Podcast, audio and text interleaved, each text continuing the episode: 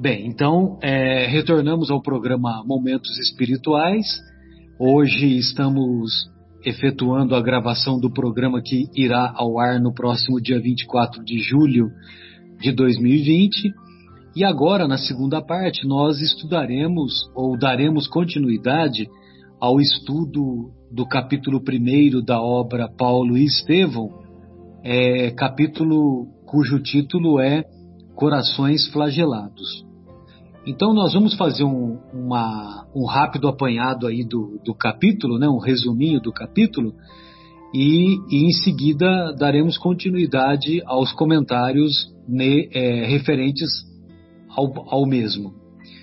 É, então o, o, a história ela é contada a partir do ano 34, né, depois de Cristo, ou seja, um ano depois do passamento do, do mestre e essa história se ela inicia-se lá em Corinto. E a cidade de Corinto havia sido é, havia tido uma, uma rebelião dos, sobretudo dos escravos, e o governo central romano mandou uma série de soldados, né, e uma série de uma legião, né, de, de soldados para sufocar aquela rebelião. E, evidentemente, que o poder romano era um poder é, destituído de muita, de muita força, e eles conseguiram abafar a rebelião. E, e lá para a cidade de Corinto foi nomeado então o Licínio Minúcio, que já havia, que já havia sido, é, vamos dizer assim, o, o mandatário da cidade algumas décadas antes. E o Licínio Minúcio, ele, ele enviou lá um funcionário lá no mercado central para dizer que aquelas pessoas que tinham se sentido injustiçadas, que, deve, que deveriam procurar é, deveriam procurar a sede do, do governo lá de Corinto no dia seguinte, a partir do meio-dia, que ele receberia né, o, a, essas pessoas e atenderia aos seus desejos, né, de, de, de ter a justiça restabelecida. Muito bem, o senhor Jochedeb, né, que, que ouviu essa, esse, esse édito lá, do, lá no mercado lá de Corinto, ele já havia, no trajeto, já havia sofrido é, uma surra dos soldados romanos, mas ele ficou ele ficou esperançoso de ter a sua terra devolvida, que uma, uma vez que ele já tinha sido é, prejudicado 10, 15, 20 anos antes, quando da outra da outra retomada, quando o Licínio Minúcio havia é, tirado é, grande parte das, das terras que ele era proprietário. No caminho de volta, ele levou uma outra surra, mesmo fazendo um outro caminho, de volta lá para sua para sua para sua chácara, né? E ele levou uma outra surra de um outro grupo de soldados romanos. Chegou em casa, ele contou o que o que tinha acontecido e que ele estava disposto a ir no dia seguinte lá na sede do, do governo de Corinto para reclamar os seus direitos. O Gesiel e a Abigail tentaram demovê-lo desse, desse intento, mas não conseguiram, né? Inclusive até consultaram as escrituras e as escrituras foram enfáticas, né? Para que ele não fizesse isso. Aí no dia seguinte, né? Infelizmente ele foi até a, a sede lá do governo e o Licínio Minúcio não só não, não apenas, né, não apenas não atendeu ao seu desejo, como também tirou o que lhe faltava, tirou o que lhe, o que lhe restava, né, o restante da propriedade. Aí ele volta para casa decepcionado, amargurado, revoltado e resolve atear fogo na, na propriedade do Licínio Minúcio, que era vizinha à propriedade dele. Evidentemente que naquela noite o, ele conta o que aconteceu né, para os filhos, e naquela noite o, os soldados lá da, do governo de Roma, lá na cidade de Corinto, vão até a casa, até a casa, até a propriedade do Jochedeb e dos filhos e levam todos presos, né? Então o capítulo termina dessa maneira, né? E o, o comentário que eu gostaria de fazer é logo assim no, no, nos primeiros parágrafos, né? Porque o Emmanuel ele conta sobre a, a libertinagem sexual que caracterizava a, a cidade de Corinto, né? Então ele diz, ele diz assim, é, esse comentário está no 1, 2, 3, 1, 2, 3, está no quarto parágrafo do livro, né, do, do primeiro capítulo. Os romanos lá encontravam, lá na cidade de Corinto, lá encontravam campo largo para suas paixões, entregando-se desvairadamente ao venenoso perfume desse jardim de flores exóticas. Ao lado dos aspectos soberbos e das pedrarias rutilantes, o pântano das misérias morais exalava nauseante bafio. Ou seja, o pântano das misérias morais é, exalava um odor nauseante, um odor nauseante, bafio, né? Bafio é de é de bolor, de mofo.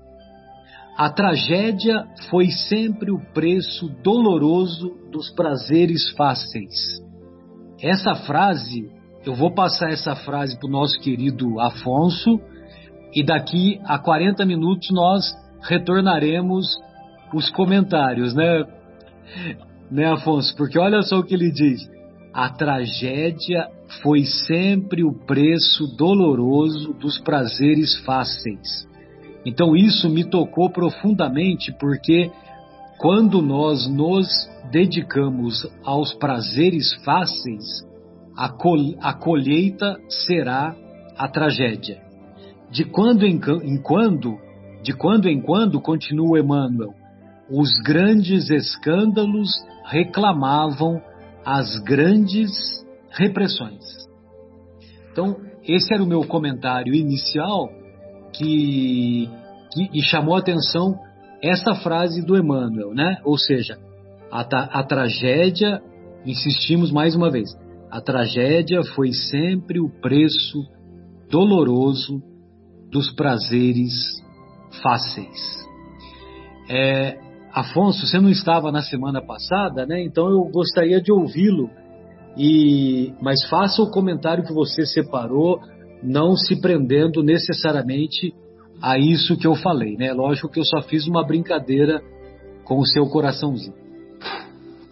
Não, achei bastante pertinente, porque o Emmanuel nos ensina uh, com muita consistência. Às vezes uma frase do Emmanuel é material para que a gente faça reflexões durante muitos dias, meses, né? Para não dizer uma reencarnação inteira, já que ele mesmo acabou afirmando que uma reencarnação é um dia de trabalho.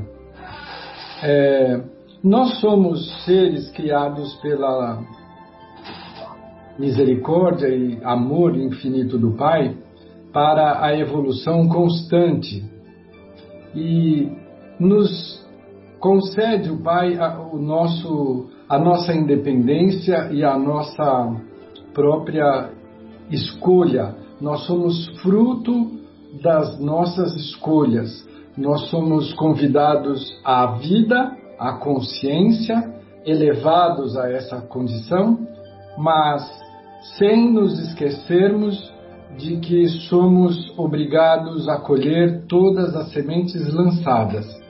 E isso nos dá margem a que escolhamos muitas vezes inadvertidamente, respeitando exatamente essas cores fortes e berrantes que nos apresenta o mundo material durante as nossas encarnações.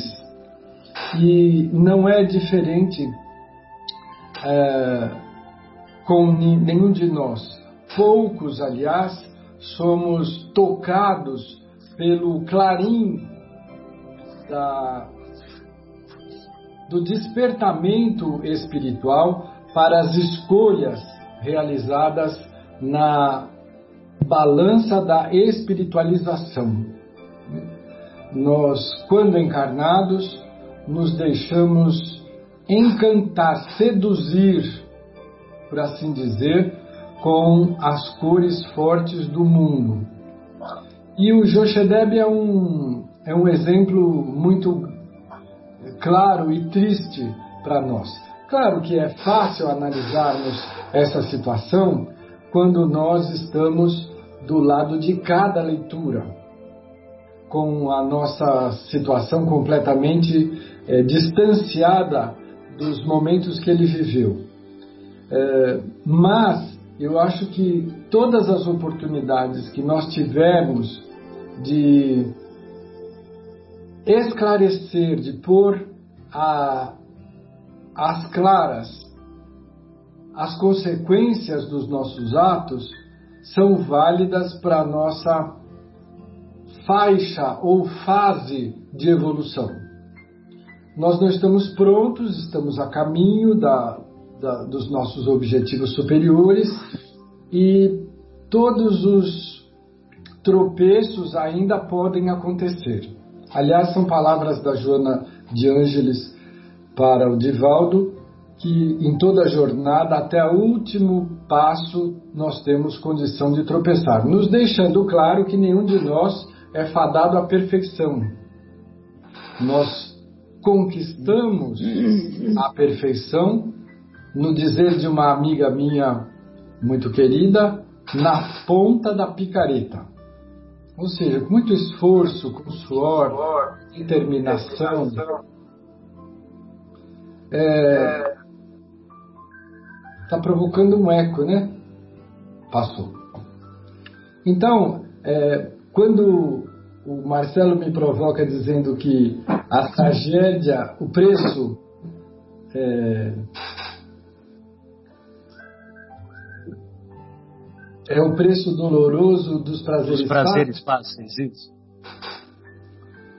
É, nós vamos nos lembrar da nossa criação fomos criados para a luz, pela grande, pelo grande foco de luz que é o Pai, mas, como somos dotados de livre escolha, nós nos encantamos e às vezes nos enganchamos.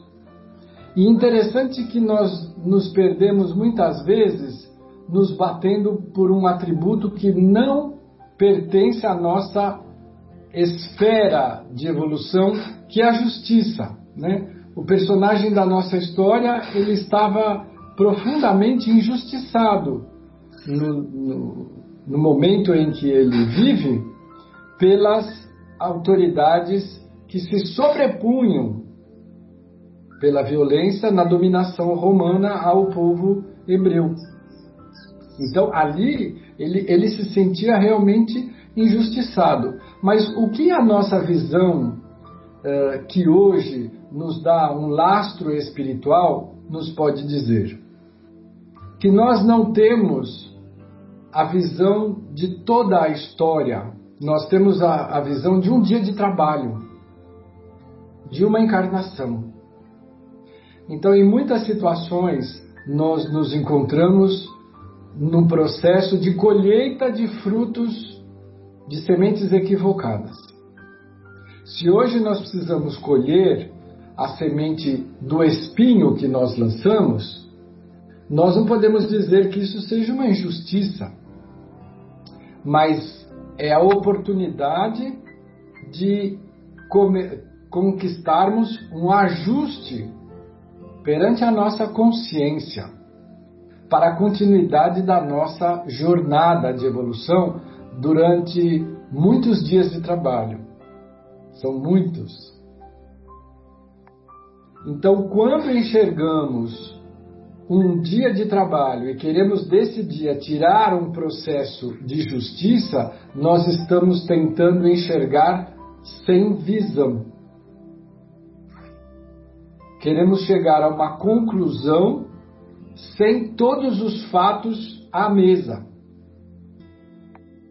E, e nós falamos hoje do Joshedeb, mas imaginemos todas as limitações, os processos de injustiça, ou de racismo, de exclusão, ou de menosprezo social.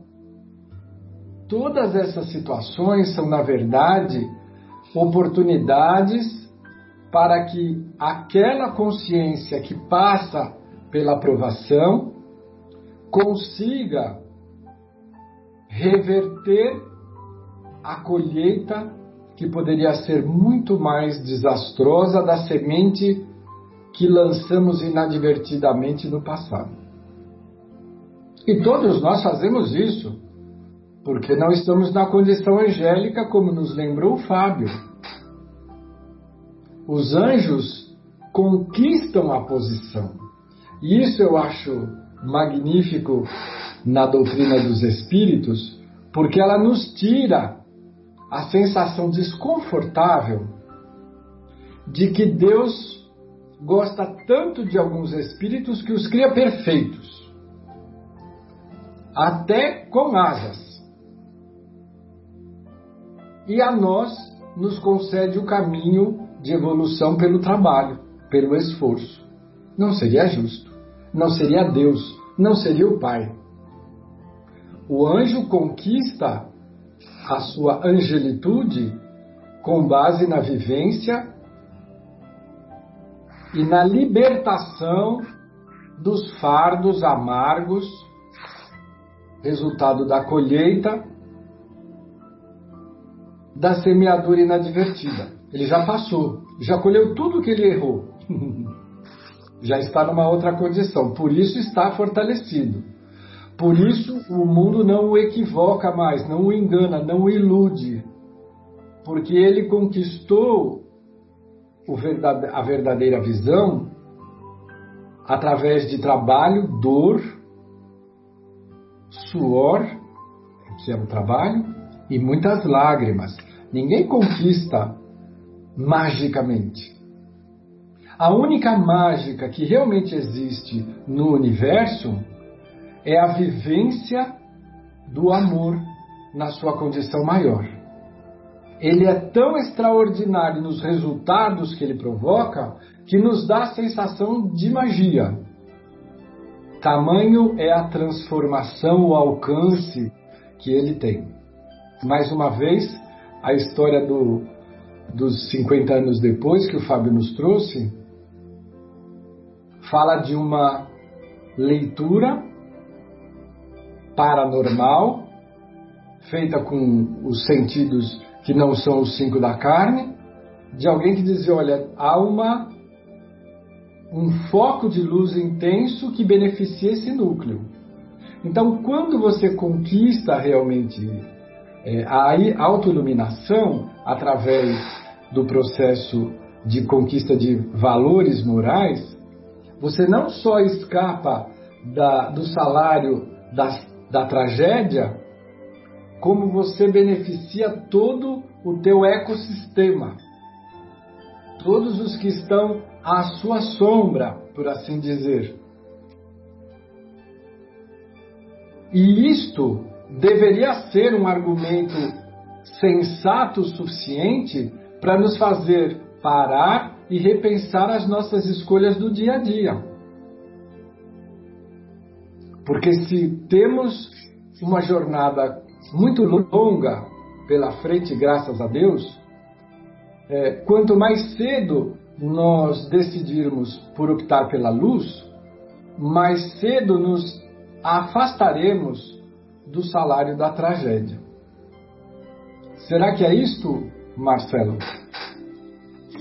Exatamente, né? E, e como você finalizou aí com essa história da tragédia, é, o que me chamou atenção também nessa frase é, é que ele fala assim, que é sempre, a tragédia foi sempre o preço doloroso dos prazeres fáceis, né? Então, se nós estivéssemos fazendo aquele estudo do miudinho, lá do nosso querido Aloysio Elias, eu tenho, eu tenho certeza que ele ia separar essa palavrinha, sempre, né, nessa frase. Porque é, vocês se lembram daquele livro Sexo e Obsessão, do Manuel Filomeno de Miranda? E ele conta a, o resgate do, do, do nosso irmão lá, o do Marquês de Sade, né? E o Marquês de Sade, imaginem vocês, né? A tragédia que ele se imiscuiu lá no, no mundo espiritual. Você se lembra, né, Edmar? Sim. E o que é interessante é que é que ele, apesar de como esse pensamento é recorrente aqui, né? Jesus sempre nos ensina que quando ele fala lá com Pedro na obra Boa Nova, ele diz que os homens não são maus, os homens são fracos, Pedro. são frágeis, Pedro. E tanto é que o momento que ele, que o Marquês de Sade é resgatado, ele é resgatado porque uma tia, em espírito, aproxima-se dele cantando uma canção que o fez remeter lá na infância e ele, pela voz, pela, pela doçura né, daquele, daquele cântico, daquele momento, ele se deixou levar e, e abandonou né, toda aquela, aquela situação do psiquismo equivocado que ele se encontrava. Né? Marcelo? É, pois não, pois não. Você reforçou a palavra sempre e eu Exato. gostaria de fazer um comentário que toda vez, ou melhor, sempre que eu releio este capítulo, eu fico torcendo para o Joshedeb ter espiritualizado. Exato, exatamente. Para ele atender, né? Passa, ele vai, ele apanha, ele sofre. E eu digo, agora ele vai conseguir, ele vai perdoar, ele vai evitar a, a ação que vai comprometer todo o núcleo familiar, né? Mas é lógico que não muda, porque a história está escrita, é, é, foi o que passou. O que muda Exato. é o presente e a história é o passado. Mas eu sempre torço para ele ter mudado. Exatamente. São, são os vários chamados, né? Ele teve vários chamados, né? Muito bem.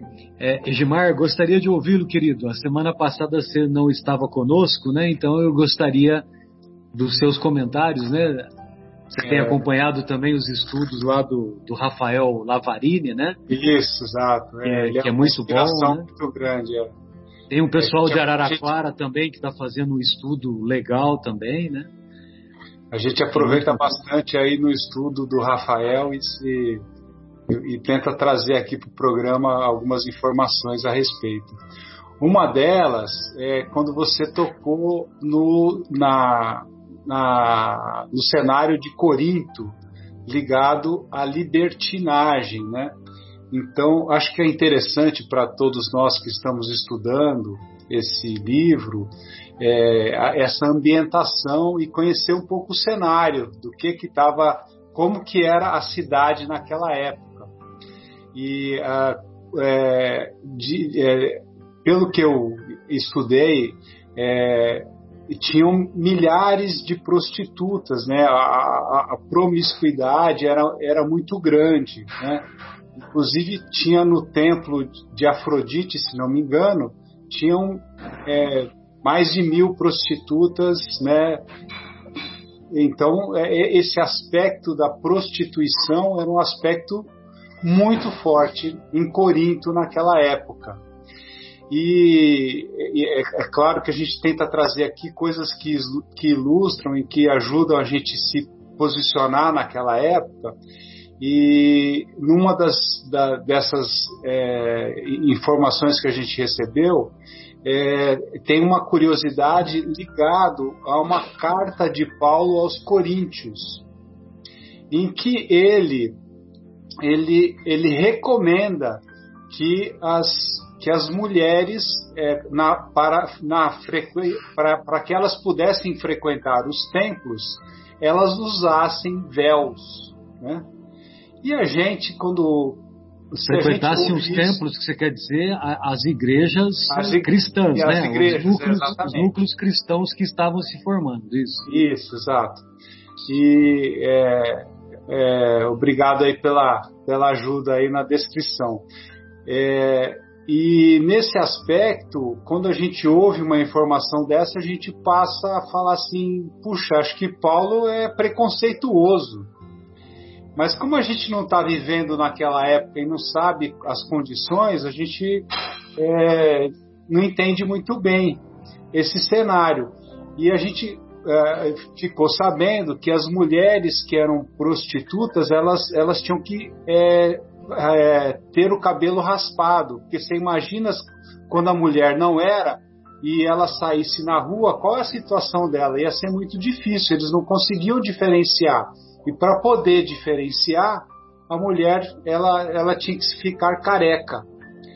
E para essas mulheres não sofrerem o preconceito nas igrejas, a recomendação de Paulo era que as mulheres usassem o véu para que todas não, para que uma não fossem, para que não tivesse esse preconceito dentro da igreja. Isso é só uma curiosidade que a gente está trazendo aqui para tentar agregar o nosso conhecimento no estudo. Ou seja, então ele estava fazendo da, da igreja um lugar onde todos pudessem frequentar, né? inclusive os é, deixados de lado pela sociedade. Exatamente. Seja, venham os, os, doentes para o médico. Exato. Exato. E também para que aquelas mulheres não sofressem bullying dos outros frequentadores e das outras mulheres, né? Então, quer dizer, é, foi uma inspiração do alto, né, que o Paulo teve para que todas ficassem iguais, né? E, e, lógico que isso acabou acarretando, né? É, como, como conclusão equivocada, acabou acarretando é, uma impressão de que, de que o Paulo estava impondo um certo ritual, né? Que as pessoas usassem véu tal, mas o uso do véu foi por esse motivo. E olha que interessante, né? Depois vieram a, a os nossos irmãos é, protestantes e a, é muito comum no, no meio das, dos nossos irmãos lá de origem protestante a, as mulheres fazerem uso do cabelo comprido, né? Que, que ela, ela, é, muitas usam o cabelo comprido nem sabem por quê, né? Mas o porquê é isso, né? É que lá em Corinto teve essa história de que as prostitutas tinham a cabeça raspada, tal, tal, tal. Entendeu? Você vê que interessante. Tudo tem um porquê, né, Edmar? É, interessante. E outra, outra só um outro pequeno comentário, né? Quando a gente está falando do, do Jostedeb, é, a gente começa a ver o lado, fala, puxa vida, ele foi fazer aquilo lá, prejudicou a família toda, né? Mas é, quando a gente é, é, presta atenção na, na, descrição do Emmanuel, que ele faz do, José, do Josedeb, ele, ele começa essa descrição no livro dizendo que ele é um esposo dedicado, né? Que é já uma característica nobre. Né? Quantos de nós né, que ainda não somos dedicados a nossas esposas, quantos ainda enxergam a figura feminina da mulher dentro do lar como uma escrava doméstica. Então, é, é, é, a gente, ele tem um lado, um lado interessante, né? É, eu, uma pessoa que, que teve uma vida muito difícil. Ele teve, ele uhum. perdeu toda a sua fortuna, ele, ele, ele, ele, a única ele, ele, ele, uma das descrições do Emmanuel é que ele, ele foi um pai muito dedicado, né? E que ele, é, a vida dele não foi fácil. E, e também que ele foi um pai muito dedicado, carinhoso e afetuoso, onde Gesiel e Abigail se desenvolveram nos seus braços afetuosos e ele mostra o Josedeb é, como papel de pai e de mãe. Ele sacrificou a própria vida dele no, no trabalho diário, né, como homem do mundo, para comer o pão com o suor do próprio rosto, sem deixar de exercer os seus papéis no âmbito doméstico, para que não faltasse o necessário para os filhos, né? seja no preparo da comida, na arrumação da casa, lavando as roupas, né? Então, certamente ele assumiu esse papel, dando carinho, afeto, amor e fazendo o culto no lar todos os dias, né? Então, veja bem a, a, como ele era um pai dedicado. Ele já instituiu o culto no lar com os seus filhos todo dia, diariamente. Né? Então, ele foi muito importante no crescimento e na educação do, do Gesiel e da Abigail. Então, eu só queria trazer esse contraponto, porque a primeira, a primeira, a primeira reação que a gente tem quando a gente está lendo o livro, a gente fica bravo, né? Porque ele vai lá, ele, ele que praticamente põe o, tudo a perder, né? Então a gente, então eu quis trazer justamente esse contraponto desse, dessa, desse personagem aí que é o pai carinhoso, afetuoso e foi um esposo muito dedicado. Sem dúvida. Essa, só essa, essa contribuição que a gente queria trazer aí a respeito do perfil do José E que deu exemplo de trabalho, né, para os filhos, né? Porque é. ele mesmo, quando ele, quando ele, quando Gesiel aparece na história, ele diz assim, quando ele está voltando, né, das duas surras, né, que ele teve, que ele atravessa a cancela lá da, da chacrinha dele, aí ele diz assim, aquela hora, o Emmanuel, aquela hora Gesiel, conforme o programa por ele mesmo traçado, por ele mesmo o Jochedeb, arava a terra, preparando-a para as primeiras semeaduras. Ou seja, a, a primeira vez que o Gesiel é mostrado, ele estava trabalhando. E a primeira palavra que ele fala no livro, quando ele aparece, a primeira palavra é coragem, pai. Depois que o pai contou aquela aquela história lá de que é, de que ele poderia recorrer ao, aos benefícios lá que o Licínio Minúcio supostamente daria para reparar as injustiças anteriores. Né? É, Fatinha, gostaria de ouvi-la, querida. Fique à vontade. Eu vou apenas complementar o que o Egimar trouxe, né? Uh, a respeito de Corinto, né? Que antes era uma cidade muito luxuosa que passou por várias destruições.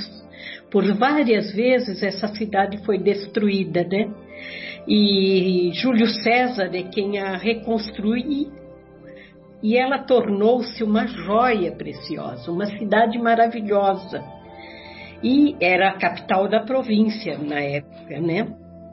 Ah, e com toda essa reforma e esse luxo que foi feito nela, ela se tornou o centro da libertinagem, uma verdadeira miséria moral de prazeres fáceis.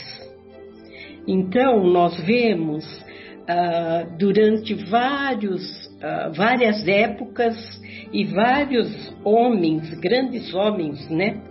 Uh, a importância de um lugar ser muito rico, muito bonito e o fato da libertinagem ser o ponto principal. Muitas mulheres da vida e mesmo nos grandes palácios, muita libertinagem também. Ah, muitas mulheres que eh, se dedicavam ao trabalho da dança para os grandes homens. Então, a moral na época era muito ruim. E foi bem dentro do que o estudo que o Gimar trouxe, que eu tinha também olhado, falado justamente por nós já termos falado sobre ah, os outros pontos importantes dessa leitura, que dessa parte de Corinto ser um lugar de prazeres e de muita libertinagem. Achei que falaríamos um pouquinho também sobre isso, né? Beleza, obrigado, querida. É, Marcos, gostaria de ouvi-lo. Fique à vontade. Ô Marcelão, é, eu vou pegar, continuar nessa, nesse, nesse comentário da Fátima, até falando um pouco de Corinto, né? Como você falou, eu adoro Corinto. eu não conheço, hein? Eu não estive em Corinto. É, mas assim, na época, era uma das maiores cidades, né? Do, do, do, do Ocidente. A população era grande, é uma cidade litorânea, né? Então ali partiam, chegavam muitos barcos, muitos comerciantes. Então é uma, era um, uma cidade que já, já chamava a atenção, né? até por ser um, um grande centro. E eu vejo que é, isso é atual também, é, existem vários Corintos ah, no nosso mundo moderno, né? Porque é, a grande cidade é a cidade da oportunidade, né? da oportunidade é, material. Né? É onde se desenvolve, onde estão as riquezas, onde as pessoas partem do interior para ter uma vida material melhor. Né? Existem algumas músicas sertanejas, né, Fabinho, é, é, Marcelo, então, enfim, todos os amigos que, que, que, que amam essas músicas, músicas antigas que falam é, estou partindo. Que me adianta viver, viver na, cidade. cidade, se a felicidade, exatamente. Acompanhar exatamente isso. Adeus, Paulistinha, do meu coração. Lá para o meu sertão eu, eu quero voltar. Então as pessoas, durante séculos, lá naquela época também, deixavam as suas terras os grandes centros, onde concentram as riquezas, é onde Mamon, né? Mamon está presente, as pessoas se afastam de Deus, né? Neste sentido, não digo, não é generalizada, né? Mas em busca de grandes oportunidades, também vão para o lado material. E não era, o, o Corinto não foi ao contrário, era um grande centro, as mulheres não tinham espaço na sociedade e assim era buscavam é, trabalhar nesses prazeres, muitas até às vezes era uma forma de sobrevivência, né? É, e, e por, por, por, muitas, mas não só pela prostituição, né? Aonde, é, aonde tem riqueza, aonde tem riqueza, acontece de tudo. São jogos, são intrigas, são é, tudo que envolve, né? E o, o, o, poderio do Império Romano estava presente naquela região. Então, os soldados precisavam de diversão, os soldados recebiam seus salários, tinham que gastar. Então, é, era assim, né? As cidades grandes eram assim. Eram e são. Hoje nós vimos São Paulo, grandes cidades, São Paulo, Rio de Janeiro, Nova York, é, Paris, enfim, as grandes cidades do mundo, os grandes centros, é, Pequim, enfim, as grandes capitais, né? Hum. Concentram riquezas e concentram essa, essa questão também, né? Que em busca de riqueza as pessoas se afastam de Deus. E isso acontecia com Corinto, infelizmente. Né? Uma cidade rica material, pobre, pobre espiritual. Ok? Era meu comentário sobre a cidade de, de Corinto, da época, né? Perfeito, querido. Ô Folharini, gostaria de ouvi-lo, querido. Fique à vontade. Marcelo, o que me chama a atenção, e acredito, como já bem colocado por todos aí, é a questão da cidade grande, né? É, é difícil uma cidade grande ter controle, né? É a mesma coisa que a gente ouvia quando começou na doutrina. Ah, um grupo com seis médiums é muito mais harmônico do que um grupo com 30 médiums. Pois é, uma cidade pequena, ela tem a própria vigilância social. Não é?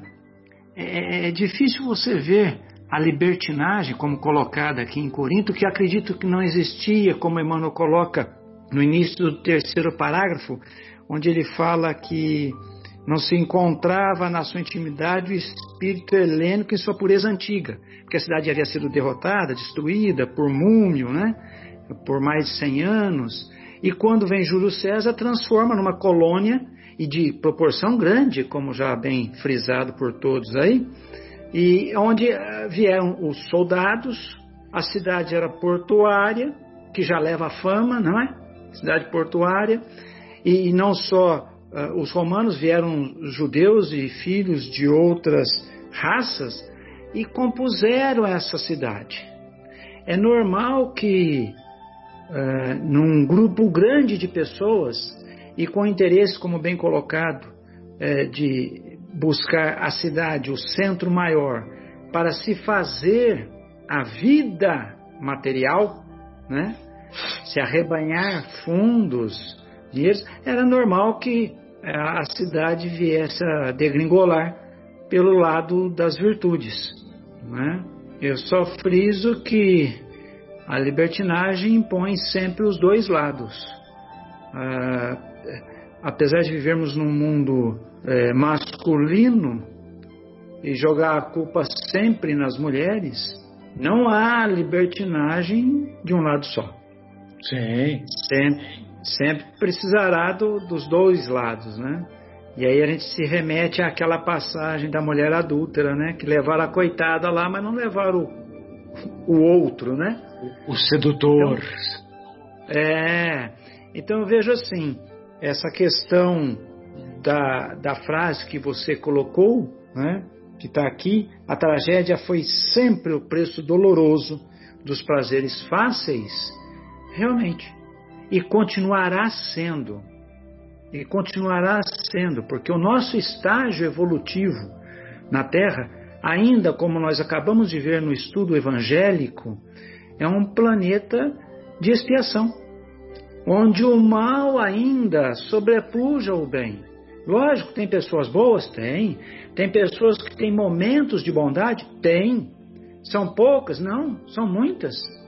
Mas infelizmente, nós damos mais espaço ao que é ruim, ao que é errado. Isso a gente nota até pelos programas televisivos de desgraças que se tem e com ibopes, audiências elevadas. Então, eu acho assim, Corinto foi mais uma naquela época, muito bem retratado por Emmanuel aqui logo no, nas primeiras páginas, não é? Mas faz parte do estágio é, espiritual em que talvez precisamos burilar as nossas fraquezas, né? os nossos vícios. Eu vejo dessa forma. O, o restante aí já foi muito bem comentado por todos. Obrigado, gente. Beleza, querido, beleza. O, o Fabinho, gostaria de ouvi-lo, querido. Fique à vontade. Sim, Marcelo. Marcelo. É, realmente muito ricos os comentários, muitos, muito ricos os comentários. E se eu tivesse que alguma coisa para contribuir, né? Eu contribuiria com a um pequeno é, detalhe na personalidade de Joe Shedep. É, eu adorei os pontos que o Egimar colocou, né, da, que caracterizavam a sua, as suas virtudes, né?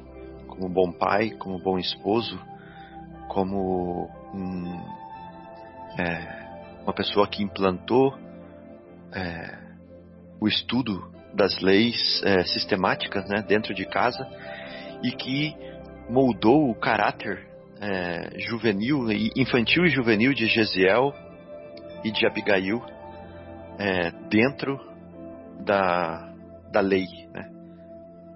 É, tanto da lei transcrita como da lei é, alcançada né, pelo homem em direção à verdadeira lei, né? A lei com L maiúsculo. Mas é, a vida, é, o, o mundo, né? É um mundo escola. E todos nós temos um um é, um quê, né, que nos que nos caracteriza é, e que é passível ainda de é, trabalho, né? De estímulo, de é, burilamento. E o jo Joshedeb, apesar das suas virtudes, ele tinha o seu quê, né? O seu desejo central, o seu calcanhar de Aquiles, que, é, ao parecer, era a questão da justiça. Né? Ele, é, com todas as suas virtudes, ainda tinha a desenvolver a resignação é, ao ponto da de Gesiel, por exemplo, ou ao ponto da de Abigail, por exemplo. Né? Eu até acredito que a resignação dele, naquele momento, naquele ponto, talvez seja maior do que a minha, dois mil anos depois, né? Mas, é, seguramente, ele, como um desses espíritos é, precursores, um desses espíritos é, de escola que vieram para deixar marcas, né? É, na construção do cristianismo, ele, como Pedro, como é, Tiago, como João, como André, também tinha coisas que aprender, também tinha coisas que traba trabalhar. E com certeza, com essa vivência, com essa experiência, com marcas profundas né, no seu coração, ele provavelmente já iluminou essa, esse recôndito do seu coração e já superou essa essa falta que lhe, que lhe fazia para poder estar junto dos seus, né? e seguramente já está desfrutando nas esferas superiores da, da companhia de Gesiel e de Abigail é, novamente é, com essa com essa parte trabalhada. E para mostrar aqui no trecho que ele tinha essa mas também, né, com o auxílio, com o auxílio desses dois aí também, né? Aí é, é. covardia, né? Pois é, são dois, é, duas almas que sacrificaram a sua paz em favor da paz do pai, né? A paz do pai. É, para que o pai adquirisse paz no futuro. Não ali naquele momento, mas que ele construísse a paz é, dentro dele como espírito imortal, é, com aquelas lições duras. Então, é, ele fala assim aqui, ó. É, a indignação que lhe parecia natural e justa. Então, Estar indignado, para ele, era uma coisa natural e justa, dominado pelo desejo das represálias. Ele queria fazer justiça com as próprias mãos, né? E aí fala outra coisa assim, aí ele dá um exemplo para o filho dele, para o Gesiel. Ele fala assim: Filho, Jeová é cheio de justiça, olho por olho, o Afonso escreveu. Exatamente, Afonso. Ainda nos preceitos da lei antiga, né? Jeová é cheio de justiça, mas os filhos de Israel, como escolhidos, né, precisam igualmente exercê-la. Então, olha só, ele quer fazer a justiça que ele acha que Jeová é cheio dela. Tenho necessidade de assinalar os erros de que fui vítima no presente e no passado, e amanhã irei ao legado ajustar minhas contas. Então, é, ele vai agora, a partir desse momento, viver as consequências que são exatamente necessárias para trabalhar essa esse, que, esse desejo central dele que o distancia dos seus, né? E que ele precisa nivelar. Então, por causa, provavelmente a misericórdia de Deus, olha que bonito isso. A misericórdia de Deus, é, Marcelo, como você acabou de falar, deu a ele Gesiel e Abigail para trabalhar essa essa pequena sombra, pequena entre aspas, né? Pequena comparada com a nossa deu Gesiel e Abigail, foi a misericórdia. Mas a sua renitência, a sua insistência, a sua dureza de coração exigiu o engatilhamento da ação e reação. da causa e efeito. Então, primeiro vem a misericórdia. E aí, para o coração endurecido, vem a causa e efeito. Vem ação e reação. Porque não tem outro jeito. É, então, você precisa sofrer agora. Eu já te dei a misericórdia, eu já te dei as oportunidades. O meu coração infinitamente bom e amoroso já te deu todas as oportunidades. Né? Mas o seu endurecimento, então, precisa entender precisa viver as consequências do que você está fazendo para você aprender. Aí vem a reação é, às ações dele. Então era isso, pequeno comentáriozinho que sirva para nós, né? Que sirva para nós, para analisar no a, na nossa vida, enquanto nós estamos tendo. é verdade, Afonso, eu lembrei exatamente dessa frase. É, a expiação, vou ler aqui de novo o que ele escreveu que ele pegou é, o texto é perfeito. A medida, é a medida Isso. da lei para os corações endurecidos. Exatamente. Então, é, quando eu estava falando isso, Afonso, eu estava pensando nessa frase aí. Você leu, você leu dentro de mim, é, onde eu estava bebendo, qual, qual água que eu estava bebendo. Então, é, para a gente analisar em nós mesmos, né? Quando que nós estamos? Quanta misericórdia está nos cercando e quando que a lei divina está impondo em nós as reações das nossas próprias ações, corrigindo o nosso desejo central, corrigindo aquela, aquele ponto que nos afasta daqueles que estão à nossa frente, que nos amam. É isso aí. Beleza. Bem, pessoal. Opa, pois não. Pode falar, Afonso. Queria só dar uma emendada aqui, porque é uma... e, aí eu vou pedir para você, em seguida, fazer as suas despedidas, porque nós já estamos completando o nosso ah. horário. Então né? Porque na primeira parte nós já nos excedemos, né? Mas é, tá jóia, obrigado. Destacar o papel da dor na nossa evolução.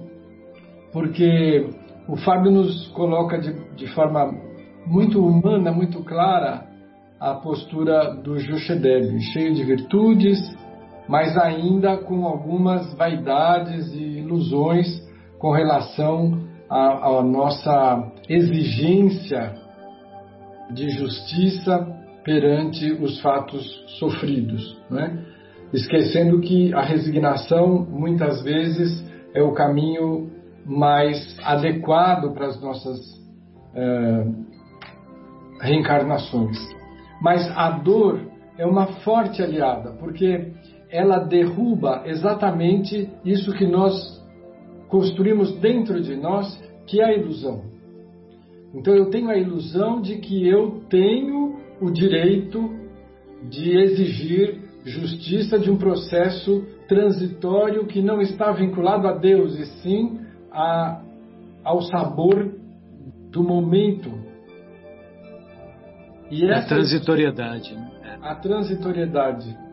E essa ilusão, às vezes, ela é tão sólida que só a golpes de expiação que nós conseguimos destruí-la para poder construir uma edificação mais moderna, mais útil e mais agra agradável, como as que nos convida o Mestre Jesus na sua vivência de virtude.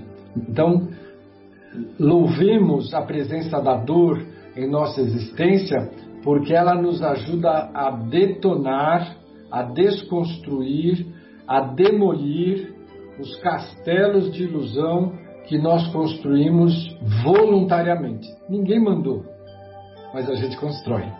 Então vem o recurso da misericórdia e nos auxilia. Nós não estamos sendo punidos, estamos sendo beneficiados por uma situação dolorosa para o nosso crescimento. Como Deus é bom. E emendo aqui o meu pedido aos nossos superiores para que envolvam todos os nossos companheiros do Momentos Espirituais e os nossos ouvintes numa no envolvimento de paz, de esperança, porque acho que esta é a tônica que nos vai alavancar para um amanhã mais feliz. Um beijo no coração de todos. Gimar, gostaria de ouvir as suas despedidas. Fique à vontade, querido. Quero agradecer aí a, a, participação, estar junto com todos vocês e com os ouvintes. E eu quero me despedir aí com um beijo no coração de todos. Fiquem todos com Deus. Beleza, querido. Obrigado. Um abraço. Fatinha, gostaria de ouvi-la, querida. Quero agradecer pela oportunidade e desejar a todos os amigos e ouvintes do nosso programa Momentos Espirituais, que Jesus derrame muita luz sobre suas famílias, sobre os nossos queridos familiares e que estejamos todos juntos na próxima semana novamente. Boa noite a todos. Valeu, querida, obrigado. Zé Fernando, por favor. Querida São José do Rio Pardo. E hino bonito, hein? Também acho. Eu, eu, eu não comentei sobre o perfil de, de Gesiel e de Abigail, mas gostaria... Não, pode, ficar, pode ficar à vontade. Não, não, não rapidinho. É, eu acabei achando que eu ia ter outro tempo, né? não naquela hora. Mas é só alertar para o que está na página 35, quando Gesiel tomou na mesa o velho pergaminho e pediu para a irmã, né? Para que ela recitasse o salmo que havia sido ensinado por sua mãe. Quer dizer, eles já vieram, né? Com, teve todo o apoio, o amparo do pai, não é? Mas desde a mãe, né? Veio já o culto do evangelho no lar, vamos dizer assim, né? O culto da, da lei sagrada deles no lar. E para, como nós comentamos a semana passada, para encerrar, mostrar que o Yosevet, ele tinha aquele conceito religioso de se cumprir o que estava escrito. E, e, e, aqueles que puderem, assistam aquele filme O Mercador de Veneza, de William Shakespeare, onde tem um judeu que assina um contrato com um cristão. E a cobrança é justamente um pedaço de carne de perto do coração. Então, assistam, porque o julgamento, quando o, o, judeu pede para se cumprir a lei, aí a gente vai entender o, como que o judeu tem inerente nele, enraizado nele, a questão da, da, da execução da lei deles, a importância daquilo que é assim, é a vida, né? Então é, é, muito fantástico como William Shakespeare envolve aquela situação e é, é, é muito bonito como ele mostra os dois lados né, do julgamento. E era o caso de Yosefete, como nós vimos semana passada, que queria, que queria e que queria que se cumprisse a lei. Tanto que ele fala, né, na página 34, ele fala: Amo o Altíssimo, mas não posso amar o romano cruel. Quer dizer, estava arraigado nele a maldade que ele sofrera, lógico, sem os esclarecimentos devidos, e aí né, surtiu tudo, toda aquela aquele desenrolar. Mas eu quero aqui deixar o meu abraço a todos que estiveram conosco aqui reunidos, né, aos ouvintes em especial, e que Deus ilumine os nossos passos, as nossas mentes e os nossos corações, sempre. Obrigado, gente. Maravilha, Zé, obrigado. Marcos, gostaria de ouvi-lo, querido. Oh, amigos, foi um prazer participar com vocês novamente. Foi rico, Programa maravilhoso, muitas reflexões ótimas, maravilhosas também. E, e só também complementando do, do, do que ele ainda tinha que passar por algumas, algumas evoluções, né? Evidente, ainda não estava totalmente é, pronto, ainda estava enraizado aquele todo aquele aquilo que ele aprendeu, né? Então, normal, somos assim também, mas é, de uma boa árvore se dão bons frutos, né? Como se dizem, ele foi, ele cuidou muito bem da educação dos, da, da Abigail e do Gesiel, os maravilhosos, maravilhosos. E, e se foram maravilhosos também, foi por eles, pela educação dos, do pai e da mãe. Então, um grande abraço a vocês. Fiquem com Deus, uma excelente semana a todos, todos os ouvintes, todos os amigos, que estaremos de volta aí no, no, no próximo sábado. Próxima sexta, né? A gravação. Grande abraço a todos, fiquem com Deus. Obrigado, querido. Fabinho, gostaria de ouvi-lo. Precisa habilitar o microfone. Muito obrigado por essa oportunidade, foi maravilhoso é, estar aqui hoje com vocês. É, eu tinha um ponto para falar e agora eu esqueci que eu ia falar. Mas, ah, já lembrei. é, eu lembrei que se a gente colocar em prática, né, é, as coisas que nós estamos lendo aqui no livro Paulo Estevão agora, com essa profundidade e com esse compartilhamento de pontos de vista, acho que vai dar tempo da gente fazer a reforma íntima nessa até terminar o livro. Viu, Gilmar? então, eu espero que a Pelo gente consiga. menos melhorar bastante. É. Beleza, é só isso, gente. Um abração para todos. Um prazer. Basta o autodomínio, a disciplina e a vontade, né? É isso aí. Muito bom. Então, amigos, muito obrigado aí pela, pela, pela participação de todos, pelos comentários, pelas manifestações do recôndito dos corações de cada um. E a gente se encontra na próxima semana, se Deus quiser.